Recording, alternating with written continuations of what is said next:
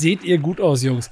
Und ich muss sagen, es ist mal wieder Zeit für mich, in diesem Call, in diesem, in diesem virtuellen Raum zu sitzen und zuzuhören und zu lernen. Denn ich war die letzten Wochen ein bisschen auf anderen Faden unterwegs. Ich habe nichts mitgekriegt. Ihr seid an der Quelle gewesen. Und deshalb ist heute der Moment, an dem man auf jeden Fall dabei sein sollte bei We Believe in G.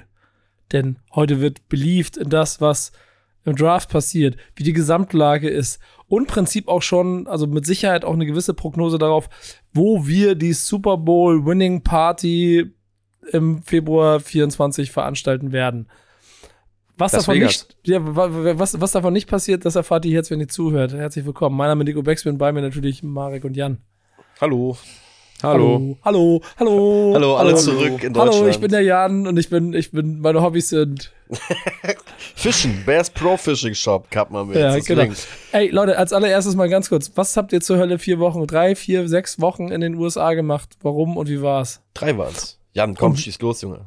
Und wie viele, Arbeiten. wie viele Ranch, genau, und wie viele Tüten Ranch-Soße hast du im Schrank hinter dir verstaut? Keine, keine mitgenommen. Aber Warum? dafür hat der Marek viele Ranch-Packungen, die er selbst äh, verarbeitet. Ähm, konnten wir mitnehmen. Ich, ich habe mich auch darauf geeinigt. Ich habe mich viel rumprobiert auch, weil ich jetzt eine große Packung mitbringen wollte, Ranch. Aber keine hat die Geschmacksprobe überstanden, dass ich gesagt habe, das lohnt sich. Ach, Ähm, echt? nee, da war keine gut genug von. So, dass ich mich wahrscheinlich jetzt auch einfach dran machen werde. Und da hat der liebe Marek sich ja auch schon mit äh, der lieben Nina mal in Kontakt gesetzt und die mal gefragt, ey, du kannst doch bestimmt ein ziemlich geiles Ranch machen und mit der werde ich mich dann, dann auch mal in Kontakt setzen. das ist Ähm, Liebe. Das wird jetzt ein Ja. Imperium. Mit Circus Sideline machen wir jetzt ein äh, Ranch-Imperium auf. Deswegen. Wird das, ja. dann eine, wird das dann eine Circus Sideline We Believe in G Ranch Warum nicht? Collab? Warum nicht? Ja. Gucken wir dann. Müssen wir mal machen. Naja, aber was wir gemacht haben, neben Ranch essen oder generell uns so ein bisschen durch, durch den Süden USA essen, wir waren Alter, ähm, wegen ich- der Arbeit weg. Ja, du warst wegen der Arbeit weg, Digga. Ich habe jeden Tag ein anderes Barbecue-Bild gesehen. Ich war so sauer zwischendurch, Alter. Ist das euer Scheiß Ernst? Ja, das waren die 15 Minuten Highlight neben unserer, Ge naja, muss also was sagen, unsere Arbeit ist ja auch Highlight äh, gesegnet, Gott sei Ja. Dank, dass wir was machen, was wir ja sehr, sehr lieben und äh, Gott sei Dank auch sehr, sehr viel mit Sport zu tun hat. Aber das ist so geil übrigens, dass du das jetzt hier gerade reinbringst, weil auch aus unserem Freundeskreis, das kannst du den Leuten hunderttausendmal erzählen, dass wir da wirklich drei Wochen arbeiten waren und wirklich auch wenig gepennt haben. Aber ein so ein Instagram-Foto von einem Barbecue macht dann halt diesen kompletten Eindruck der Arbeit kaputt, wie wir gemerkt Und ich kenne das ja. Ich bin, einfach. ja, ja gut, ich, aber ich kenne, ich bin ja auch immer unterwegs und ich darf das Arbeit. Stellt euch jetzt Gänse für Arbeit nennen, was ich da mache. Ja. In, in der Zeit habe ich in NHL-Stadien gearbeitet. Ja, ich wollte gerade sagen, nämlich auch in der NHL VIP Lounge gearbeitet. ja, aber ich muss, ich muss sagen, das Roastbeef war gut. Ich wollte gerade sagen, den Teller, Und- den musste man erstmal wegarbeiten, ne? Ja, genau. Und, und, und die hatten, also sie hatten schon im VIP äh, Rangers Madison Square Garden, die hatten sehr, sehr gute Cheeseburger. Ja? Die waren wirklich sehr gut. Siehst du? Ja, das sieht man. Du bist ja auch was aufgegangen, Nico. Also, dass, dass, dass die Cheeseburger gut waren, das erkennen wir. Charmant, charmant wie immer, der Jan, ey. Ja, Ja. genau. Ähm, Deine Nase ist ein bisschen krumm, die solltest du dir mal machen lassen. Ah, Komisch, sehr sagt meine Freundin auch. ja, siehst du mal. ähm, nee, Aber wir, habt ihr wir, denn, ja was, weißt du? ja, wir, wie gesagt, wir waren wegen der Arbeit unterwegs, wissen ja die einen oder anderen, wir haben für ein Unternehmen was Sportstipendien vermittelt, haben da Dokumentation, Podcast, Facility-Touren gedreht, durften richtig viel sehen, richtig geile Projekte. Und nebenbei, vielleicht noch dazu gefügt, das einzige Highlight, was wir halt hatten, oder so Freizeit, war uns halt abends rauszusuchen, wo wir entweder zum Sport gehen, Basketball meistens, oder wo wir essen gehen. Einfach alles andere war halt keine Zeit, aber essen gehen. Also, warst, du warst du schon mal so im Süden, Nico, so in New Orleans oder in Texas unterwegs? Nee, die Ecke fehlt mir noch und da äh, habe ich echt mal Bock drauf. Houston wird dir, glaube ich, richtig gefallen. Also Houston war richtig urban, sag ich, schon oh, die, die urbanste Gegend, sehr äh, viel von, Hip- also man hat den Hip-Hop, die, die Hip-Hop äh, Influenz, wie nennt man das? Scheiße. Da wollt's jetzt die- richtig den Hip-Hop-Einfluss. So, man hat den, Inf man hat, man, man, we felt the influence of Hip-Hop in Houston. Und äh, daneben dann halt noch astreines Barbecue. Wir hatten eins, da hat der Marek noch drei Tage später an seinen Fingern gerochen und das Barbecue noch gerochen. Ich habe gestern Wäsche gemacht und noch aus meinem Koffer Sachen geholt und mein T-Shirt, was ich an dem Tag anhatte, hat noch nach dem Barbecue gerochen. Kein Stark. Scheiß. Ja. Stark. Deswegen aber. Ich, ich, ich war ja parallel in New York und habe, äh, wie gesagt, Eishockey geguckt. Und wenn ich mir uns drei hier angucke, ihr wart drei Wochen im Süden der USA unterwegs, ich drei Tage in New York und ich habe eine braunere Glatze als ihr.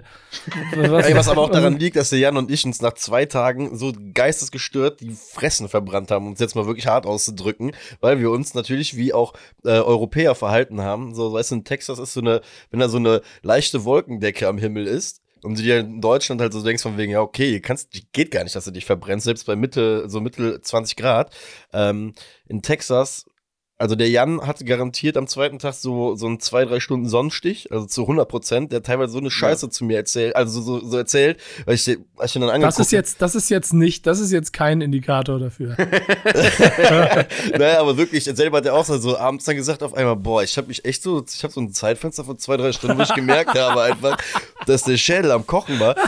Und während ich mich über ihn kaputt gelacht habe, deswegen, habe ich mir einfach wirklich beide Ansätze oben am Ohrläppchen einfach verbrannt. Und der Jan ist ja einen Ticken größer als ich, kann mir dann so von oben auf den Kopf gucken und sagt nur, ey, Bruder, du hast einfach zwei Ecken im Ohr jetzt mittlerweile. Brandblasen. der, der, hatte, der hatte Brandblasen auf den, auf den Ohren oben. Deswegen, also da, da, haben wir uns schon gut und danach waren wir halt wirklich mit langen Sachen, äh, Sonnenhüten, Kappen nur noch unterwegs und einer Menge Sonnencreme. Also wir haben so Sonnenschutzfaktor 100 uns dann gekauft und das dann innerhalb von drei Wochen leer geballert.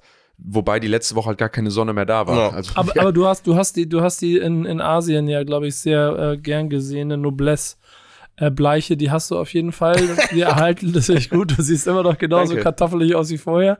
Danke. Äh, aber da ihr ja angeblich beruflich da wart, hoffe ich, ihr habt die Zeit doch sinnvoll genutzt, um uns mit Informationen, also 24-7 ESPN, äh, ähm, wie heißt die Sendung nochmal da? Sports Report. Oder Sports Center. Sports Center, genau. So, habt ihr uns doch hoffentlich versorgt und habt jetzt eine lange Liste an Informationen, die ihr uns an Insights geben könnt. Weil ja heute Social Media ja gar nicht so ist, dass man alles schon mitkriegt. wir hatten echt Glück, dass wir da waren. Ne? Ja. Ähm, ja, das Ding ist halt, das merkt man ja bei den amerikanischen Medien total. Wir sind nicht in der Football-Season und auch so Sports Center oder so ist dann halt jetzt gefüllt mit Baseball. Die Saison fing gerade an und NBA-Playoffs, ne? Ja. Ähm, das heißt, wir mussten da schon richtig tief diggen, in die Zeitschriften rein, in die letzte Kioskbude mit jedem im Barbecue sprechen, was sie denn da auch von den Giants halten. Und da hat der Marek uns schöne Special-Infos rausgesucht. Ja, man muss ja, guck mal, man muss ja ehrlicherweise gestehen, in den drei Wochen so Giants-spezifisch war, war haben wir das mitgekriegt, was äh, halt so über den Ticker gelaufen ist. Was man dazu sagen muss, wir hatten ziemlich geile Begegnungen mit Menschen, halt auch beruflicher Art und Weise wieder, die dann aber irgendwie so einen Querverweis zur, zu alten NFL-Zeiten hatten und zu alten NFL-Spielern. Da kommen wir vielleicht irgendwann mal zu einem späteren Zeitpunkt zu. Das war sehr, sehr geil, was wir erlebt haben. Das kann man auf jeden Fall mal so nach außen bringen. Ähm, aber, ich sag aber, so, ja. eine Sache, die, wir halt, die man halt mehr in den USA macht, die man halt hier selten hat, man trifft halt da viel öfter auf einen Football-Fan und Football ist so der Common Ground. Ähm, und dadurch diskutiert man halt öfters. Hatten wir übrigens auf dem Rückflug mit einem Deutschen, der ja. ähm, im Flugzeug saß, neben uns auch ein riesen Football-Fan seit zehn Jahren. Ähm, und das hat man halt mehr, wenn man sich in die USA begibt, dass man mal so im Smalltalk über den Vertrag von Daniel Jones spricht oder darüber spricht, ob wir das gut finden mit Darren Waller oder generell, ähm, der, wie die den Hype der Giants wahrnehmen, wie sie die Division sehen. Und das ja. kriegt man halt viel, viel mehr oder man hat viel mehr Gespräche mit viel mehr Leuten, als man das hier in Deutschland hat und auf einem, ich würde schon sagen, auch anderem Niveau, weil da merkt man selbst beim Track and Field Coach aus New Orleans, dass der Typ seit 30 Jahren Football guckt. Auch wenn er die 1500 Meter trainiert, ist das ein riesen Football-Fan und das hat es dann, dann irgendwie schon cool gemacht oder man hat mal auch so andere Blickwinkel kennengelernt. Absolut. Ich, ich hoffe, ihr habt da dann auch so zwei, drei schöne Informationen mitgebracht. Das, was am relevantesten und ja auch immer noch am aktuellsten ist, ist, warum zur Hölle hat Saquon Barkley immer noch keinen Vertrag unterschrieben? Weil seine Position einfach nicht mehr so viel wert ist, wahrscheinlich in der ja, was heißt wahrscheinlich? Wir können mit Gewissheit sagen, dass der Running Back in der NFL, ähm, und das halte ich jetzt einfach mal allgemein, äh, aktuell Probleme hat, einfach seinen großen Goldpot zu bekommen. Ähm, außerhalb von einem Christian McCaffrey scheinen da jetzt alle in Zukunft erstmal ein bisschen tiefer graben Kleinere Bötchen backen zu müssen, ne? ja, ja, also, also wie gesagt, also das, was jetzt gerade, also sag mal so, wir hatten es ja schon in der Free Agency Phase so ein bisschen angesprochen, was man ja einfach gemerkt hat anhand der Deals, die im Generellen in der NFL jetzt verteilt worden ist, ähm, oder worden sind, ähm, hat man einfach gesehen, dass das, was die Giants ihm ja irgendwie im, im Herbst das erste Mal angeboten haben, während der Bye Week, nicht ansatzweise, nicht ansatzweise von anderen Teams gezahlt worden ist jetzt, ne, in der Free Agency. Muss dazu auch immer noch sagen, die Frage ist immer, wie oft kommt ein Top, Top, Top, Top, Top Running Back wie Saquon Barkley überhaupt in die Free Agency rein? Ne, deswegen, das muss man auch noch mal ein bisschen mitbewerten. Aber, ähm, was man ganz klipp und klar sagen kann, um auf deine Frage zurückzukommen, warum er noch keinen Vertrag hat, weil wir ein Management haben, was mit der Zeit mitgeht, ne? was sich die NFL konkret einfach anschaut und einfach schaut, wie wird Geld verteilt und nicht auf, sag ich mal, Metropolen-Hype so ein bisschen reinfällt oder da irgendwie mitgeht, um sich selber jetzt erstmal zwei, drei Monate Ruhe zu erkaufen ähm, und einfach konkret Hardball spielt und sagt, nee, weißt du was, du hast jetzt gerade das Franchise-Deck von uns, das ist 10 Millionen wert und es gibt keine 10 Millionen ansatzweise in einem Vertrag bekommen hat dieses Jahr. Deswegen spiel erstmal für diese 10. Das ist für uns ganz nice. Und ähm, ja, deswegen hat er wohl anscheinend noch keinen neuen Vertrag. Steckt da nicht aber auch ein bisschen Unzufriedenheit und damit das, die, die Gefahr von einer nächsten verkorksten Saison drin? Hm. Ich weiß nicht, ob eine nächste verkorkste Saison drin steckt, weil die Giants ja einfach immer noch im Rebuild sind. Ähm, und das, was der Coaches-Staff letztes Jahr aus der Mannschaft rausgeholt hat, war besonders mit dem Material, was sie hatten. Das sieht man ja dieses Jahr, dass ja ganz klar neue Spieler, neue Spielertypen geholt werden, dass der Fokus auch woanders hingehen gehen soll. Ähm, ich glaube persönlich, dass das Problem bei Saquon Barkley einfach ist, diesen persönlichen ja, Druck, Hass oder dass der Unstimmigkeiten sind, weil die Giants ihm halt nicht mehr das hinlegen, was sie ihm auf den Tisch gelegt haben. Also sie haben seinen Wert ja schon mal betitelt. Sie sind ja schon mal hingegangen und was waren das, Marik? 13 Millionen, 12, 12 Millionen? 12,5 im, im Schnitt sollten es gewesen so. sein. Und 12,5 lagen auf dem Tisch. Und Saquon wusste, dass er dafür evaluiert wurde von den Giants in der Season. Und das hat er abgelehnt, weil schlechter Agent, Situation falsch äh, eingeschätzt. Und jetzt sind die Giants nicht mehr bereit, ihm das hinzulegen, was ja auch ein Zeichen der Giants nach Motto, nö, wir haben jetzt auch keinen Bock mehr. Und das, das, das geht ja zu Unbereimtheiten. Das ist ja auch fraglich für ihn, wo er sagt, warum, warum denn jetzt nicht mehr? Vor zwei Monaten war ich noch so viel wert, jetzt bin ich nicht mehr so viel wert. Und ich glaube, das ist, das ist eher das Problem. Und ich glaube, im großen Picture hätte ich die NFL gerne gesehen, hätte Saquon Barkley diesen Vertrag unterschrieben im, im Herbst. Weil dann wäre nämlich der Running Back Markt hochgegangen auf allen Ebenen. Dann wären die Franchise-Tags höher geworden, ähm, dann hätte jeder Running Back mehr Geld ver verlangen können. Und dadurch, dass Saquon, der Marik spricht immer gern von diesem Dominostein, ne? Und weil der Saquon Dominostein nicht bei den Giants gefallen ist, haben wir jetzt diesen kaputten oder auch teilweise niedrigen Running Back Markt, der sich vielleicht dann auch so schnell nicht mehr erholen wird. Wir haben auch einen Wide Receiver Markt, auf dem Giants-Fans auf der ganzen Welt immer noch einen kleinen äh, Dream hatten, der sich jetzt auch erledigt hat. Er ist kein Giant geworden, er ist ein Raven geworden. Ähm, ist gut so mit allen Parametern, oder? Ja, also auch da muss ja einfach, guck mal, auch da muss man wieder sagen, das hat in meinen Augen so eine gewisse Parallele zu Saquon auch. Hättest du jetzt diesen alten. OBJ müssen wir kurz ja, ja, genau. den Namen nicht genau. Ja, genau. genau. also hättest du jetzt bei, bei Beckham hast du im Endeffekt so, so ein bisschen dasselbe wie bei Saquon. Entweder hättest du jetzt wieder auf diesen Hype-Train draufspringen können, der aber ohne Begründung so ein bisschen losgefahren ist, ja, so nach dem Motto, wo sich halt sehr, sehr viel auf Romantik einfach beruf, ne, berufen wurde. Und da, ich sag, sag mal so, von dem bei ihm schwirrten ja so oder so die Zahlen zwischen 5 Millionen und 20 Millionen pro Jahr durch die Gegend. Niemand wusste so ganz konkret, was er überhaupt haben will, außer die Franchises selbst wahrscheinlich. Ich vermute, die Giants haben die ganze Zeit, lange Zeit eine gute Miene zu dem ganzen Spiel gemacht, aber mit dem Wissen, dass, dass er im Endeffekt A außer Range ist und B auch nicht der Typ ist, der jetzt der absolute Heilsbringer sein wird, sondern auch immer potenziell so ein Säckchen Drama halt mitbringen würde. Deswegen da da bin ich deutlich glück, noch, noch deutlich glücklicher als mit dem Verfahren, wie sie es jetzt gerade mit Barclay halt machen. Ne? Bei Barclay mhm. muss man halt einfach sagen, ähm, gibt es einfach noch so, so ein bisschen glaube ich, so ein bisschen mehr Tiefe in der Analyse einfach, die man da behandeln muss. Bei Beckham muss man einfach sagen, ey, ganz ehrlich, geh nach Baltimore, ähm, gib Lamar ein Argument, zurückzukommen oder vielleicht irgendeinen Vertrag anzunehmen, der allen Spaß macht. Und ähm, die Giants haben damit Gott sei Dank nichts zu tun. Wir können es auf den Rebuild fokussieren, so wie er gerade vonstatten geht. Und Odell ist, ist schon ein dicker Cap-Hit auch. Also mit ja. dem, was er jetzt bekommt, 18 Millionen, wäre genau ungefähr auf der 7, also der siebt höchst bezahlte Right Receiver dieses Jahr ähm, wo es garantiert bezahlt werden muss, weil es ist ein Einjahresvertrag. Da sind ja halt noch, also über ihm wäre noch der Allen Robinson, der wird jetzt wahrscheinlich einen neuen Vertrag bekommen, genauso wie Cortland Sutton, genauso wie DJ Moore. Das sind alles, oder auch Mike Evans, die kriegen alle einen höheren Cap-Hit, die kriegen aber alle neue Verträge, die nochmal umstrukturiert werden. Das heißt, du musst die nicht garantiert bezahlen. Oder wäre dann ungefähr einer der best fünf bezahlten Right Receiver dieses Jahr. Obwohl er letztes Jahr ausgesetzt hat. Das kann vielleicht auch positiv sein, weil er, weil er ausgeruht ist. Ähm, aber ich glaube nicht das, was die Giants jetzt dieses Jahr brauchen, sondern wie gesagt, wir sind in einem Rebuild, in, einem, in der Langfrist, wir brauchen da langfristige Lösungen, langfristige Spieler, ähm, die, wir lang, die wir auch ins System einbauen können. Und wenn wir dann in zwei, drei Jahren vielleicht soweit sind oder nächstes Jahr, dann kann man sich überlegen, mit so Money einen Stefan Dix, einen Odell Beckham oder wem auch immer zu holen, um den Push für ganz tief in die Playoffs dann zu machen oder für, für einen Super Bowl. Ja. Ich äh, sehe das auch als klar Nostalgie, auch vor allem, weil die Möglichkeit da war, Saquon und Odell beide zu haben, weil beide sich ja auch irgendwie immer offen mit den Giants identifizieren. Ähm, in den letzten Jahren wahrscheinlich auch die meistverkauftesten Trikots, die es, die es gab bei den Giants. Ähm, deswegen einerseits schade, aber andererseits der richtige, richtige Business-Move. Weil bei, bei Barclay würde ich hier übrigens noch ein Argument gerne dazu bringen, Nico, weil da hatte ich, äh, ich hatte gestern mal so eine, so eine Seite voller äh, Zahlen einfach mal äh, reingebracht mit meinen Notizen und da bin ich einmal tiefer reingegangen und habe mir auch angeguckt, weißt du, das große Problem, glaube ich, von Saquon bei dem vorgelegten Angebot aus dem Herbst mit diesen 12,5 war, dass die Giants haben sich da die Top-Verträge angeguckt außerhalb von McCaffrey und Camara, weil die beiden schwören so in einem 16 und 15 Millionen Average. Und alle, die da drunter gekommen sind, sind mit Chubb, Henry, Cook und äh, Joe Mixon Leute, die so 12, 12,5 äh, im Average halt in ihren Verträgen machen. Alle über vier, fünf äh, Jahresdeals, außer bei Nick Chubb, da waren es drei Jahre.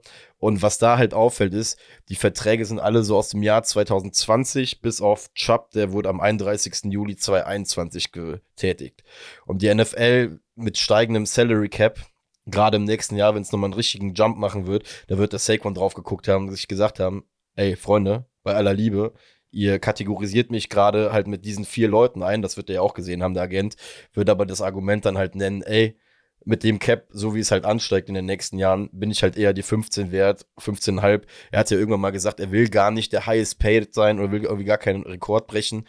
Aber ich glaube, dass da extremst der Schuh drückt, plus zu dem, was der Jan jetzt gesagt hat, dass sie halt komplett gesagt haben, ey, du hör mal, äh, wir nehmen es jetzt einfach komplett vom Tisch und gucken uns das Ganze erstmal ein Jahr an.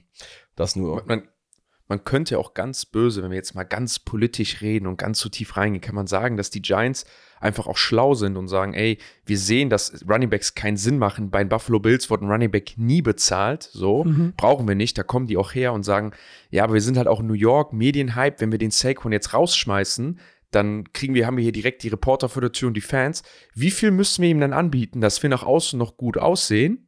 Aber er trotzdem das Ding nicht annimmt. Wisst ihr, was ich meine? Ja, ja, so, dass man irgendwie dann so, so ein Angebot stellt, wo man weiß, hey, das ist, wir, wir würden es trotzdem, wir wollen es trotzdem nicht machen, aber wenn wir das nach außen geben, unsere Außendarstellung, unsere Reputation nach außen ist nicht geschädigt, sondern es sieht immer noch ganz okay. Ist jetzt einfach nur mal so. Finde ich aber äh, plausibel, äh, ehrlich gesagt. Bild, Bild, Bildzeitung, äh, äh, Bildzeitung, 20. Seite ähm, im, im Klatsch und Tratsch, aber ähm, könnte man auch mal drüber, drüber nachdenken.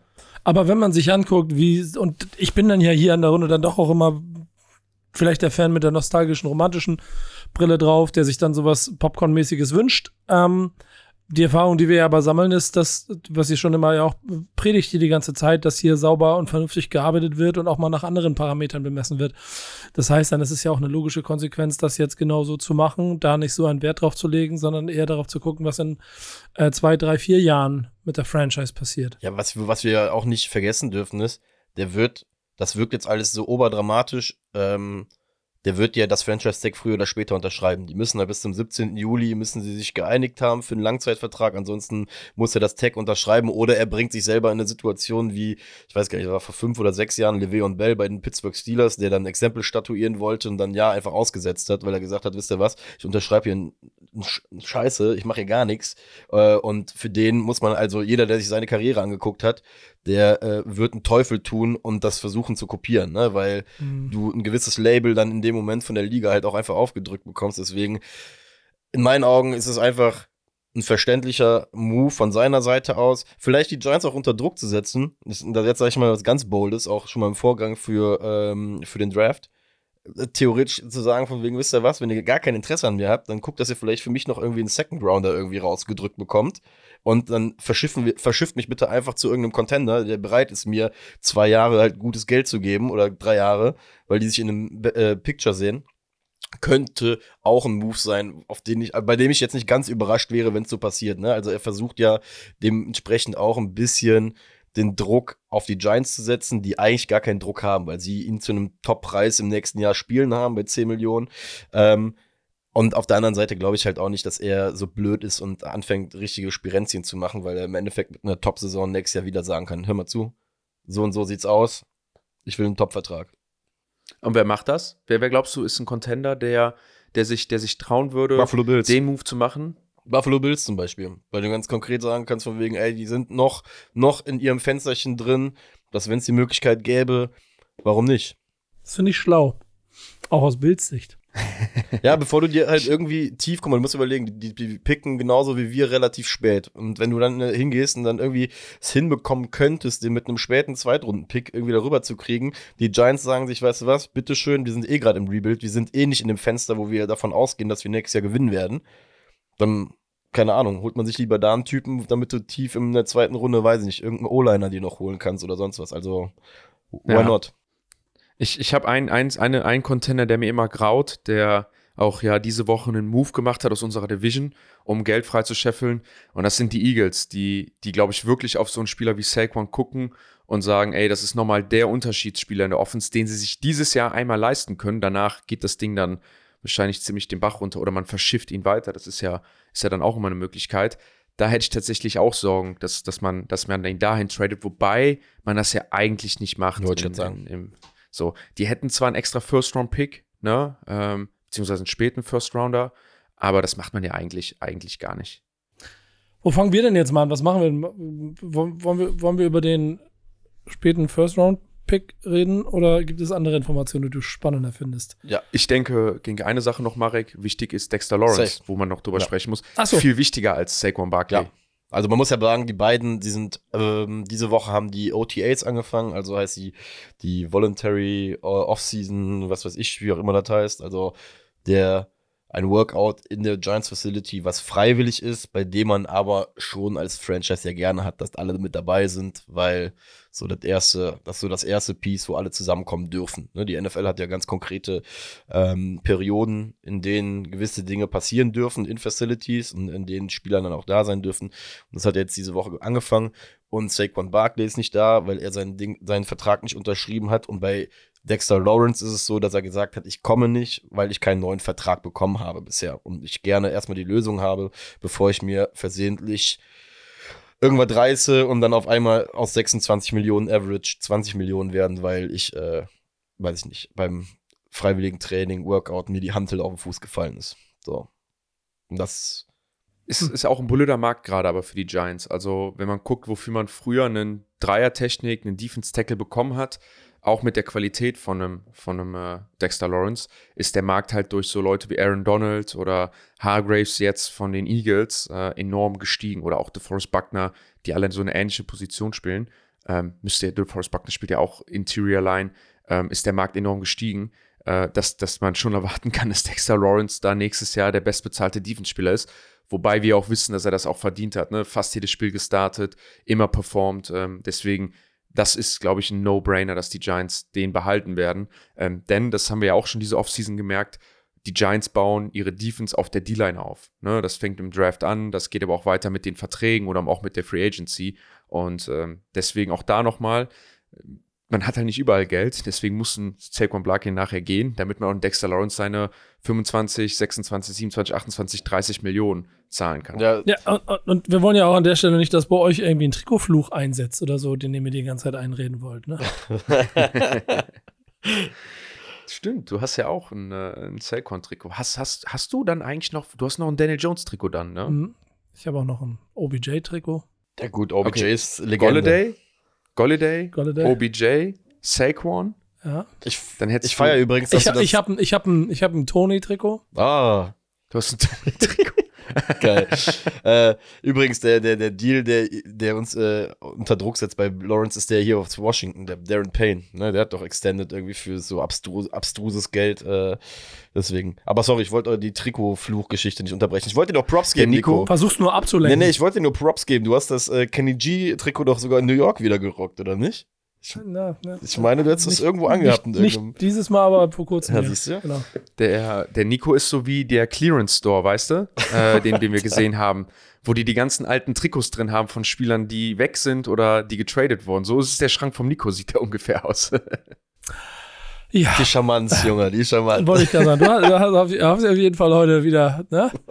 ja, das ist ja so. Was Ja. soll, was soll man machen? Ich glaube an den Nico, da kommt der Turnover. Ich glaube, ich kaufe mir, ein- ich glaube, ich kaufe mir ein Lawrence-Trikot jetzt. Oh Gott.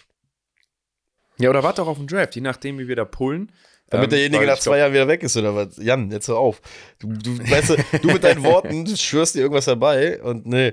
Ähm, ich glaube. Reden wir jetzt über den Draft. So. Ja, über, beziehungsweise kurz äh, bei, bei Dexter Lawrence nur, ich glaube, la- da, da kann man es auch kurz halten. Ich bin mir ziemlich, ziemlich sicher, dass die Giants in den nächsten ein, zwei Monaten, ähm, wenn es dann wirklich in die heiße Phase mit Trainingscamp und so geht, bis dahin wird er seinen Deal haben, weil da gibt es gar keinen Weg dran vorbei, dass der nicht extended wird. Alles andere wäre selten dämlich. Ähm, so hart Ja, aber da sind wir uns ja einig. Das ist, Ja. das ist also, also da würde es mich richtig krass überraschen, wenn der auf einmal weg wäre. Vor allem, es gab bei diesem, äh, bei diesem Giants, äh, bei dieser Doku-Reihe, die die jetzt angefangen haben, gibt es doch aus vom, vom Combine, gibt es so, einen- so einen Ausschnitt und deswegen bleibt mir die ganze Zeit im Kopf, da ruft der Brian Dable den Dexter Lawrence ganz konkret an und sagt mal, guck mal, wen wir hier so haben und, und das ist sehr, sehr herzlich und wie die Giants auch jetzt gerade bei den Interviews alle gesagt haben, Dayball auch schön, auch Mara, ey, es gibt bei diesem Spiel immer eine krasse Business-Side. Es gibt eine krasse Mhm. Business-Side, die wir, glaube ich, auch in Europa mit unserem sehr, sehr Fußball-Blick, den wir auf viele Dinge haben, in der Form halt einfach nicht gibt. Weil bei uns in Fußball-Terms da immer noch sehr, sehr viel Romantik mitschwimmt oder oftmals. Ähm, bei NFL oder generell bei diesen Ami-Sportarten gibt's zwar auch viel Liebe, aber da gibt's auch sehr, sehr viel Business. Und die Jungs gucken ganz genau drauf, wie viel Business dahinter steckt und äh, wie viel sie am Ende für ihre Goldtöpfe mitnehmen können. Von daher. oder wie viele Goldtöpfe im, im Haus gelassen werden. Ne? Auch, auch das Ja. nochmal. Und ist ja auch nochmal eine Sache. Ich glaube auch nicht jeder hat Bock auf die OTAs. Also ich glaube, wenn man da auch mal so ein, zwei Wochen nochmal zu Hause bleiben kann oder in Miami trainieren kann oder so und da auch einen guten Ausweg hat, dass man auch sagt, ey, pass auf, ich, ich habe jetzt hier bewiesen, dass ich es kann. Ich will meine Kohle haben, sonst nehme ich die zwei Wochen Urlaub mit. Ich, wir wissen alle, also im Endeffekt ist ja auch so, dass ja alle da sitzen und sagen, ey, wir wissen alle, was am Ende passiert. Jeder, jedem von uns ist klar, die drei Wochen gönne ich mir dann halt noch, ist mir jetzt auch egal. Ja, ja, das stimmt. Auch da wieder die Bildzeitung, ne? Ja. muss, man, muss man immer sagen, das ist Bildzeitung, Redaktion, mal schnell geschrieben, fuck, scheiße, morgen ist Release und ich habe mittwochs um 20 Uhr noch nichts, ich muss mir eine Und Story das ist ja generell in der. NFL so, ne? Du kannst das ja das Geile und auch Fluch und Segen zugleich, dass du aus so einem kleinen Piece wie diesen OTAs im Endeffekt was aufbauschen kannst. Also so viele Berichte und kleine Videoclips von irgendwelchen halbrelevanten Menschen aus der NFL auf einmal aufgekommen sind, die den Giants irgendwas, haben die jetzt ein Locker-Room-Problem und was nicht alles, ne? Mhm. Und wenn du halt nüchtern drauf guckst, siehst du, dass das jedes Jahr, jedes Jahr mehrfach passiert in dieser Liga, weil die Leute halt sich bewusst sind, dass die einen Sport ausüben, bei dem halt immer was passieren kann. Und trockene Tinte ist trockene Tinte, ne? Müssen wir einfach sagen. Stimmt auch wieder, ne? Ja. Wir sind auf jeden Fall da, alle der Meinung und der gleichen Meinung, das wird schon funktionieren, das wird auch kommen und dann ist alles gut. Äh, ich mache nehme den vierten Anlauf. Wer wird denn in der Kabine neben ihm sitzen? Was sagt ihr? Ja, ich meine, Draft ist, ist halt so eine Sache. Ähm, wer, wer sich so ein bisschen mit dem Draft oder so viel befasst, wie wir das tun, der merkt halt irgendwann, dass die ganze Draft-Geschichte alles so eine undurchsichtige Scheiße, Scheiße. ist. So eine Overblown. So eine, so eine Overblown Lotterie und Berichte und so schon fast, also du kannst es schon fast die Uhr nachstellen, wann welcher Spieler gehypt wird, wann welche Story kommt, damit man relevant bleibt. Und am Ende ist alles so, wie es eigentlich am ersten Tag dann teilweise gesagt wurde, bei vielen Sachen. Ähm, sie dann zum Beispiel Bryce Young, ich nehme jetzt mal das, das beste Beispiel. An Tag 1 gehen alle und sagen, Bryce Young ist die klare Nummer 1. Dann kommt Combine, oh, Richardson ist die Nummer 1. Dann kommt Pro Day, oh, Will Levis hat gegens Dach geworfen oder weit geworfen, oh, der kann die Nummer 1 sein. Oh, CJ Stroud ist äh, sehr accurate. Ja, aber Bryce Young ist trotzdem Nummer 1. Eine Woche vorm Draft, weil so funktioniert das halt in diesem, in diesem, in diesem Draft-Hype.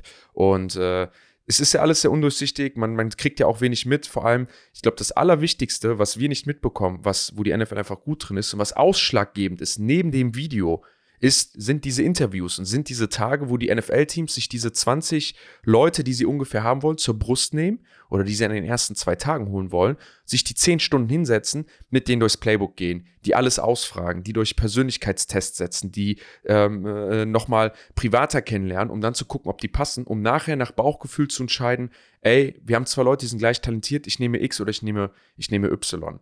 Nichtsdestotrotz sind wir hier Media-Meister und müssen genau bei derselben Scheiße mitmachen, mhm. um auch irgendwelche Tipps zu geben. Wer denn auf die 24 fällt und wer das denn von den 24 wird bei den New York Giants. Ähm, die große Frage ist, ich würde Marek den Ball überspielen, was machen die Giants? Gehen wir nach Need, also das, was wir brauchen und das, was, wo wir Leute auf der Position fehlend haben, oder gehen wir nach Best Player Available, also nehmen wir den besten Spieler, der gerade auf dem Board ist, auch wenn wir da vielleicht gut besetzt sind? Hm. Und?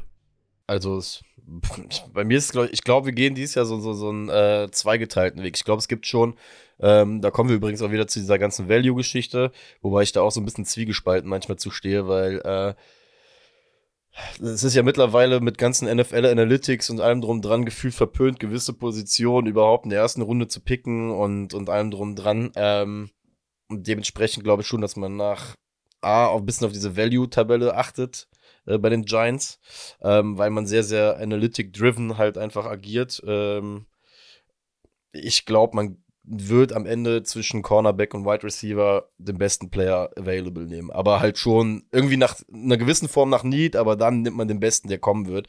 Ähm, was mich bei Wide Receiver, ich war eine Zeit lang weg von Wide Receiver, was mich bei Wide Wide Receiver nur stutzig macht, ist, wir haben vielen Leuten Einjahresverträge gegeben, sodass wir im Endeffekt uns dazu zwingen, nächstes Jahr in der Free Agency wieder neue Leute halt reinzuholen, wenn es nicht so ganz funktioniert.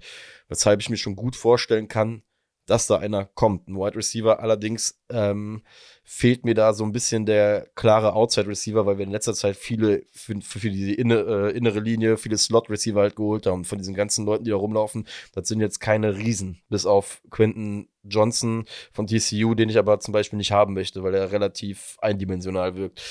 Auf der anderen Seite was man halt sagen muss, unsere Division schießt wie blöd, muss man halt sagen. Ne? Die Eagles haben Top-Receiver, die Cowboys haben sehr gute Receiver, die Commanders haben sehr gute Receiver.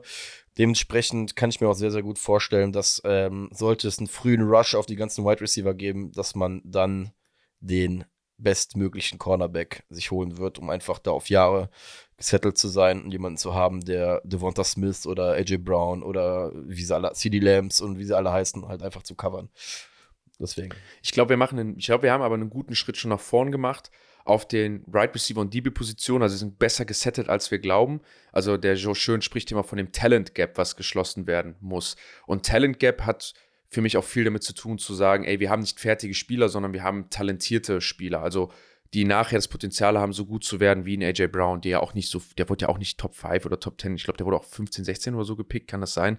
Oder äh, oder äh, so ein CD Lamp, ne? Also so Jungs, wo du sagst, ey, wer ist nachher in der Lage, mit denen mit, mitzuziehen? Ich glaube, wir haben aber so eine Grundlage schon geschaffen bei den Giants, so mit Paris Campbell ähm, oder dem, dem Cornerback, dass wir da eine freiere Wahl haben. Und ich glaube persönlich sogar, ähm, so wie die Giants dieses Jahr handeln und so wie die Giants reingegangen sind, all in, und mit den vielen Needs, die wir haben und die vielen Needs, die bedient werden können dieses Jahr im Draft, dass wir sogar nochmal in die erste Runde reintraden, wenn wir den Value sehen und wenn zum Beispiel noch ein Corner da ist, ein Receiver da ist, ein O-Liner da ist, den wir bekommen oder zwei, die wir bekommen können, aber wir dafür in die Top 20 müssen, was uns dann vielleicht ein First-Round-Pick nächstes Jahr kostet, der dann, wenn wir gut absolvieren, eh nicht so hoch ist und nochmal ein vierter, Fünftrunden-Pick an ein Team, das, das es nicht braucht. Das halte ich echt für eine für eine echt große Möglichkeit, weil man echt merkt, dass Joe Schön und Dable dieses Jahr richtig den Kader so formen wollen, wie sie es wollen. Ich habe einen persönlichen Favoriten nur ähm, zum Thema Receiver. Marek hat ja gesagt,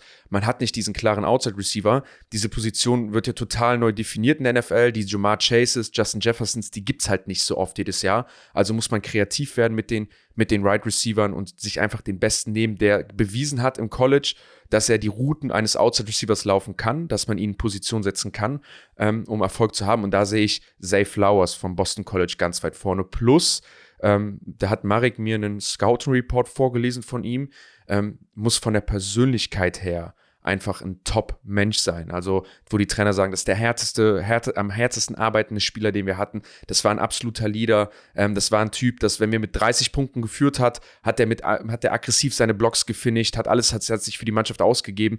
Steve Smith, der Right Receiver von Carolina Panthers früher, ist ein Riesenfan von dem. Auf seinen Scouting kann man immer viel setzen. Der läuft enorm gute Routen, der kann tiefe Routen laufen, kurze Route laufen, ähm, Medium Routes laufen, Double Routes laufen ähm, und der, vielleicht auch, wo das herkommt, so eine Mentality, das ist der elf, das elfte Kind von 14 Geschwistern. Also der kommt aus, auch aus so einem, ich will mal sagen, so einem Umfeld und wenn sich jemand da so hochgearbeitet hat und so eine Mentalität mitbringt, glaube ich, sind das Leute, die die auch so ein Dayball vom Charakter gern bei sich in der Mannschaft haben wollen. Ich glaube, dass das so ein Spieler ist, wenn der Draft gut fällt und, und wenn die Spieler gut fallen, mit den vielen O-Linern, die gepickt werden oder Tackles, mit den vielen Defense Ends, mit den vielen Quarterbacks, die gepickt werden, dass wir dann die Chance haben, so einen Spieler zu holen und dann noch einen Defense Back oder vielleicht sogar, und das ist eigentlich noch mein Tipp, noch eher einen Offense, Offense Liner. Ähm, das, das, das sehe ich sogar. Also mein, also wenn wir Safe Flowers bekommen, dann mache ich, mache ich auf jeden Fall drei, drei Sprünge. So, Nico, du weißt, was das Schönste an der ganzen Sache ist? Ähm, also es sind mir so zwei, drei Sachen sind mir rund um den Draft wieder bewusst geworden. Der erste ist, ähm, diese ganzen Mock-Drafts und dem, was da überall äh, prognostiziert wird, das war ja schon, nachdem ich letztes Jahr mich, äh, weil ich mit Jan in der Live-Drafterei von der Footballerei mit drin steckte, mich da ein bisschen intensiver mit beschäftigt, das war ja schon Hanebüchen, weil jeder in den Top 15 im Prinzip eine andere Meinung davon hatte, so, es gibt vielleicht ab und zu mal einen, auf den man sich einigen kann. Und ja, wenn genauer Need da ist, dann siehst du schon, die anderen brauchen keinen, dann ist die, die Position für mich da schon ein bisschen vorgegeben. Das ist alles vollkommen richtig. Was ich aber auch über die Jahre, und das merke ich dann immer, wenn es dann in die Saison geht und ich mir dann die ganzen Superstars angucke, die spielen, wie wenige von denen, also die, die, die un, uneingeschränkt wirklich die Go-To-Guys sind. Das, die wenigsten von denen unter den ersten 10 oder 15 so gepickt sind. Also sicherlich schon mal, aber nicht, nicht per se alle, sodass alle, die da oben sind, automatisch auch eine Garantie für äh, Superstar-Potenzial ist. Sonst würden die der lieben Freunde von den Jets sich jetzt nicht irgendwie einen 50, gefühlt 50-jährigen Quarterback suchen wollen. Weil, weil ihrer, ihr Top, Top 1 oder was war, glaube ich, sogar, oder 2 Pick nicht funktioniert hat. Und das ist der, der andere Punkt. Und die Frage, ob man euch an das, an die, an die, an die Prognosen, an die Theorien, die ihr habt und sowas alles. Allgemein gesprochen, wenn man so spät, in Anführungsstrichen, in der ersten Runde erst dran ist, du hast ja eh nicht so den, ich nenne es jetzt auch mal Popcorn-Pick da, der jetzt irgendwie eine ganze Franchise verändern wird. Das heißt, du, du musst ja sowieso so deep in den Kader gehen.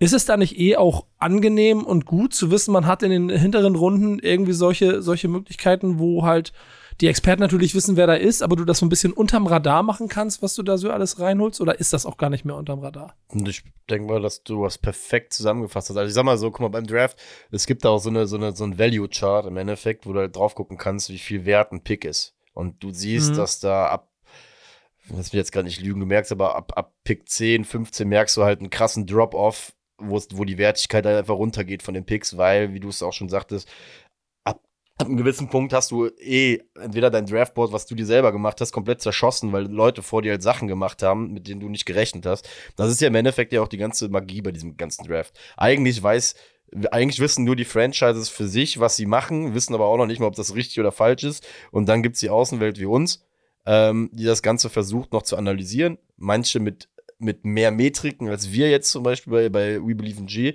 Ähm, und manche halt ein bisschen mehr nach Gefühl. Das was ist auch meine Erkenntnis aus all den letzten Jahren ist. Deswegen habe ich im Januar auch gestern irgendwann gesagt, ich bin froh, wenn wir nächsten Donnerstag haben, weil die Sachen, die jetzt gerade seit vier, vier Monaten jetzt fast durch die Gegend geschrieben werden, teilweise immer absurder werden, weil Leute natürlich damit auch irgendwo ihre, ihre Medien, äh, geballte Medienkompetenz darauf aufbauen, auf diesem Event, ne? weil man auch sehr, sehr viel dazu schreiben kann. Aber schlussendlich hast du vollkommen recht in meinen Augen. Was, was im Endeffekt am Ende, wenn wir dran sind und nicht irgendwie nach vorne traden sollten, ähm, de facto passiert, keine Ahnung, an 25 kann so viel passieren. Ich sehe es aber zum Beispiel wie an, dass wir, wir haben viele Picks.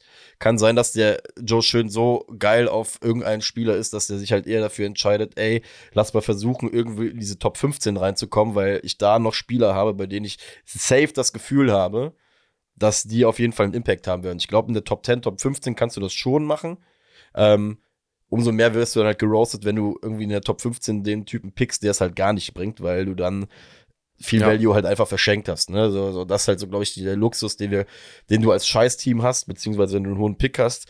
Auf der anderen Seite muss ich sagen, ich bin froh, dass wir nach Jahren der hohen Picks einfach mal an 25 picken können und gar nicht so diese Auswahl haben und da halt einfach drauf ver verlassen, uns darauf verlassen müssen, dass wir einen geilen neuen GM haben, der auch ein neues Scouting-System äh, zu den Giants gebracht hat und der auch im Endeffekt dieses Jahr das erste Mal einen Full Circle hatte, in dem er scouten konnte. Und da bin ich halt sehr, sehr gespannt drauf bei den Giants.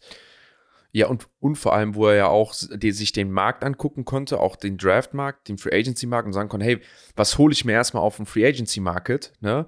Und besetze meine Stellen so oder wen behalte ich aus meiner Mannschaft sowieso, um dann im Draft dann zu agieren. Und da gibt es ja auch nochmal die, also Draft ist, ist nichts anderes als eigentlich eine Lotterie. Das sind eigentlich auch meine, meine liebsten, meine liebste Draft-Statistik-Metrik. Ich weiß nicht, wie sie sie ziehen, aber ist eine prozentuelle Chart, wie stark einer basten kann. Also wie hoch ist die Wahrscheinlichkeit, dass aus dem gar nichts wird. Und das ist ja auch im Endeffekt das, was eine NFL ja viel macht. Die holen sich ja nicht den garantierten Starter, die holen sich ja vielleicht mal Special Teamer und Leute, die sie auffüllen, aber sie holen sich ja Spieler mit der Wahrscheinlichkeit, die in zwei, drei Jahren Starter werden können. Da kann man dann sehr viel Glück mit haben oder man kann da auch, auch, auch sehr, viel, sehr viel Pech mit haben. Da kommen ja viele Faktoren rein. Neben den spielerischen Qualitäten, die viele mitbringen, natürlich auch noch das Mentale. Kedavius Tony zum Beispiel, der bringt spielerisch alles mit, was du brauchst. Das ist ein, vom Talentlevel ein hundertprozentiger Starter in jeder NFL-Mannschaft.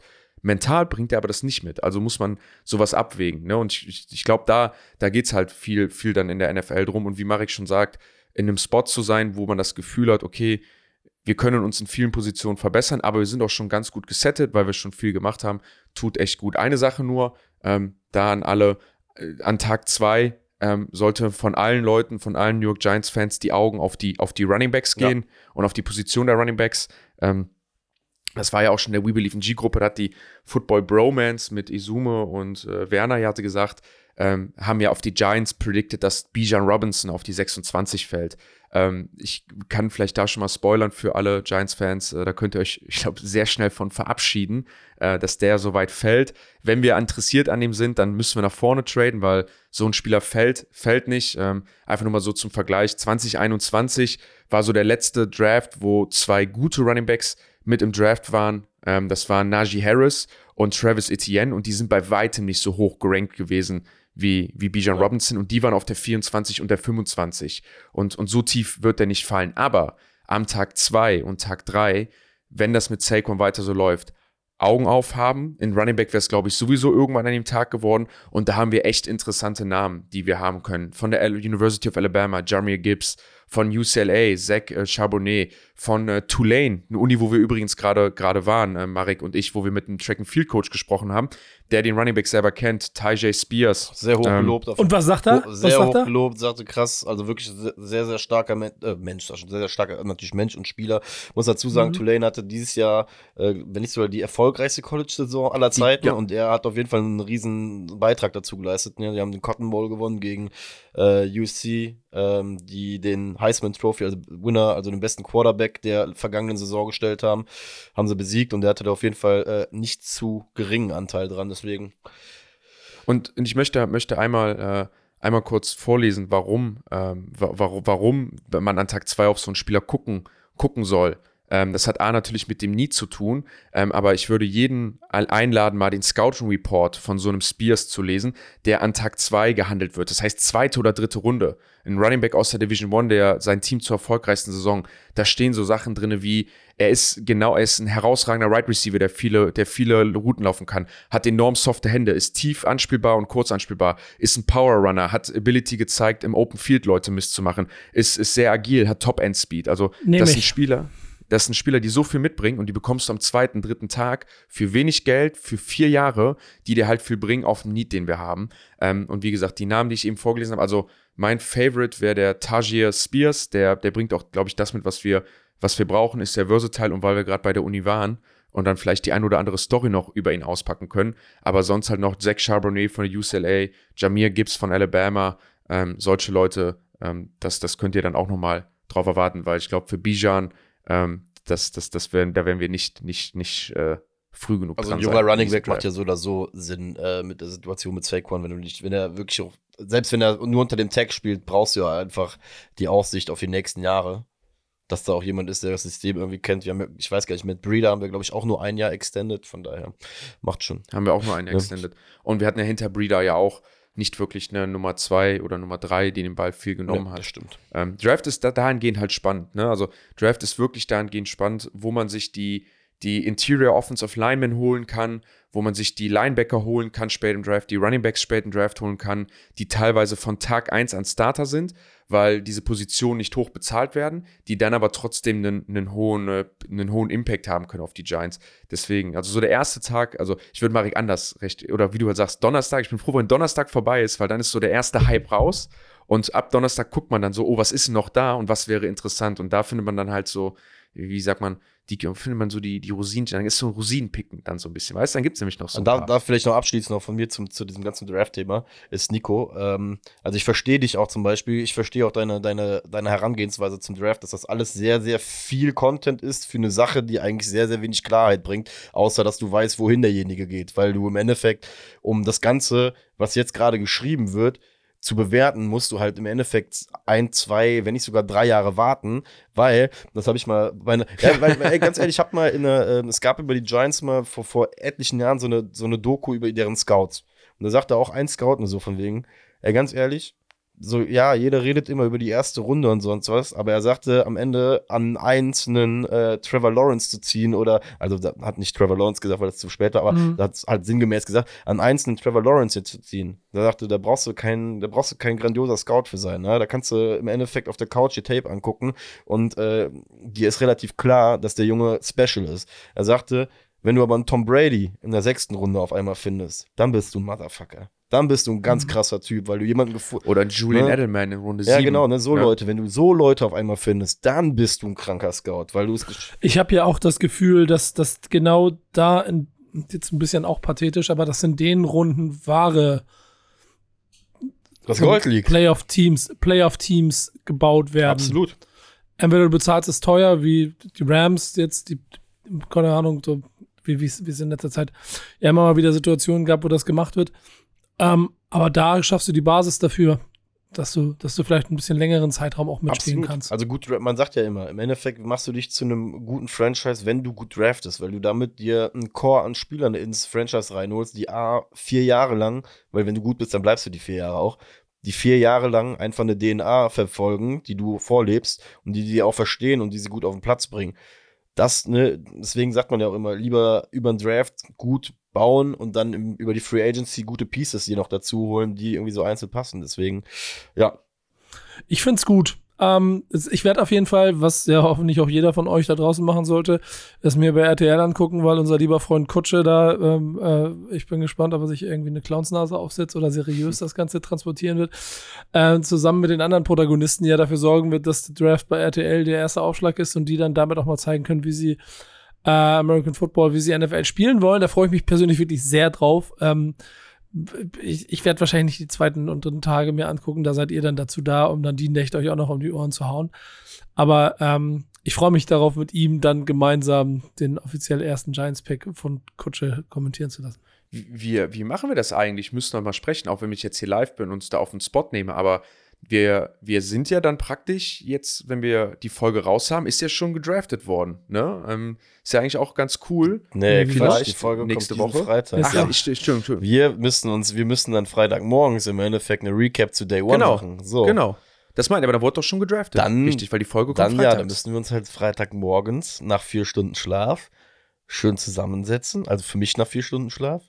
Können wir auch nachmittags machen. Da habe ich mich Ja, ich wollte gerade sagen, wir können doch auch, wir können, wir könnten doch uns auch mittags doch Oder so. spät, späten Nachmittag spät- auch. Aber das wäre doch eine Überlegung, ähm, weil dann haben wir es ja irgendwie zusammen, weil ähm, nochmal, jetzt über den ganzen Draft zu reden, das machen 100 andere. Da gibt es auch einen übrigens geilen Report und da habe ich riesen Respekt vor, vor Adrian Franke, dem jetzt den ganzen äh, Bashing von, von, von den, vom Scouten oder vom Draft, äh, dass sich Leute hinsetzen und äh, sich da, sich, sich so vielseitige und umfangreiche Draft Reports schreiben, ohne dass ich ihn gelesen habe, aber ich die Qualität vom Adrian Franken kenne. Wer noch Interesse hat, holt euch den Report, lest euch das durch. Ähm, in deutscher Sprache, ich glaube 350 Seiten äh, über jede Position, welcher Spieler wo welchen Value hat, ähm, weil da werden nämlich wie, durch solche Leute wie Adrian Franke werd, wird Tag 3 vom Draft, Runde 6, Pick Nummer 180 geil und interessant, weil sich solche Leute Ja, hinsetzen. Und wenn safe. die New York Giants Jimmy McDonald äh, draften, können wir ähm, das oder könnt ihr Giants-Fans so einen Bericht aufschlagen und sagen, was sagt eigentlich in Adrian Franke zu dem, äh,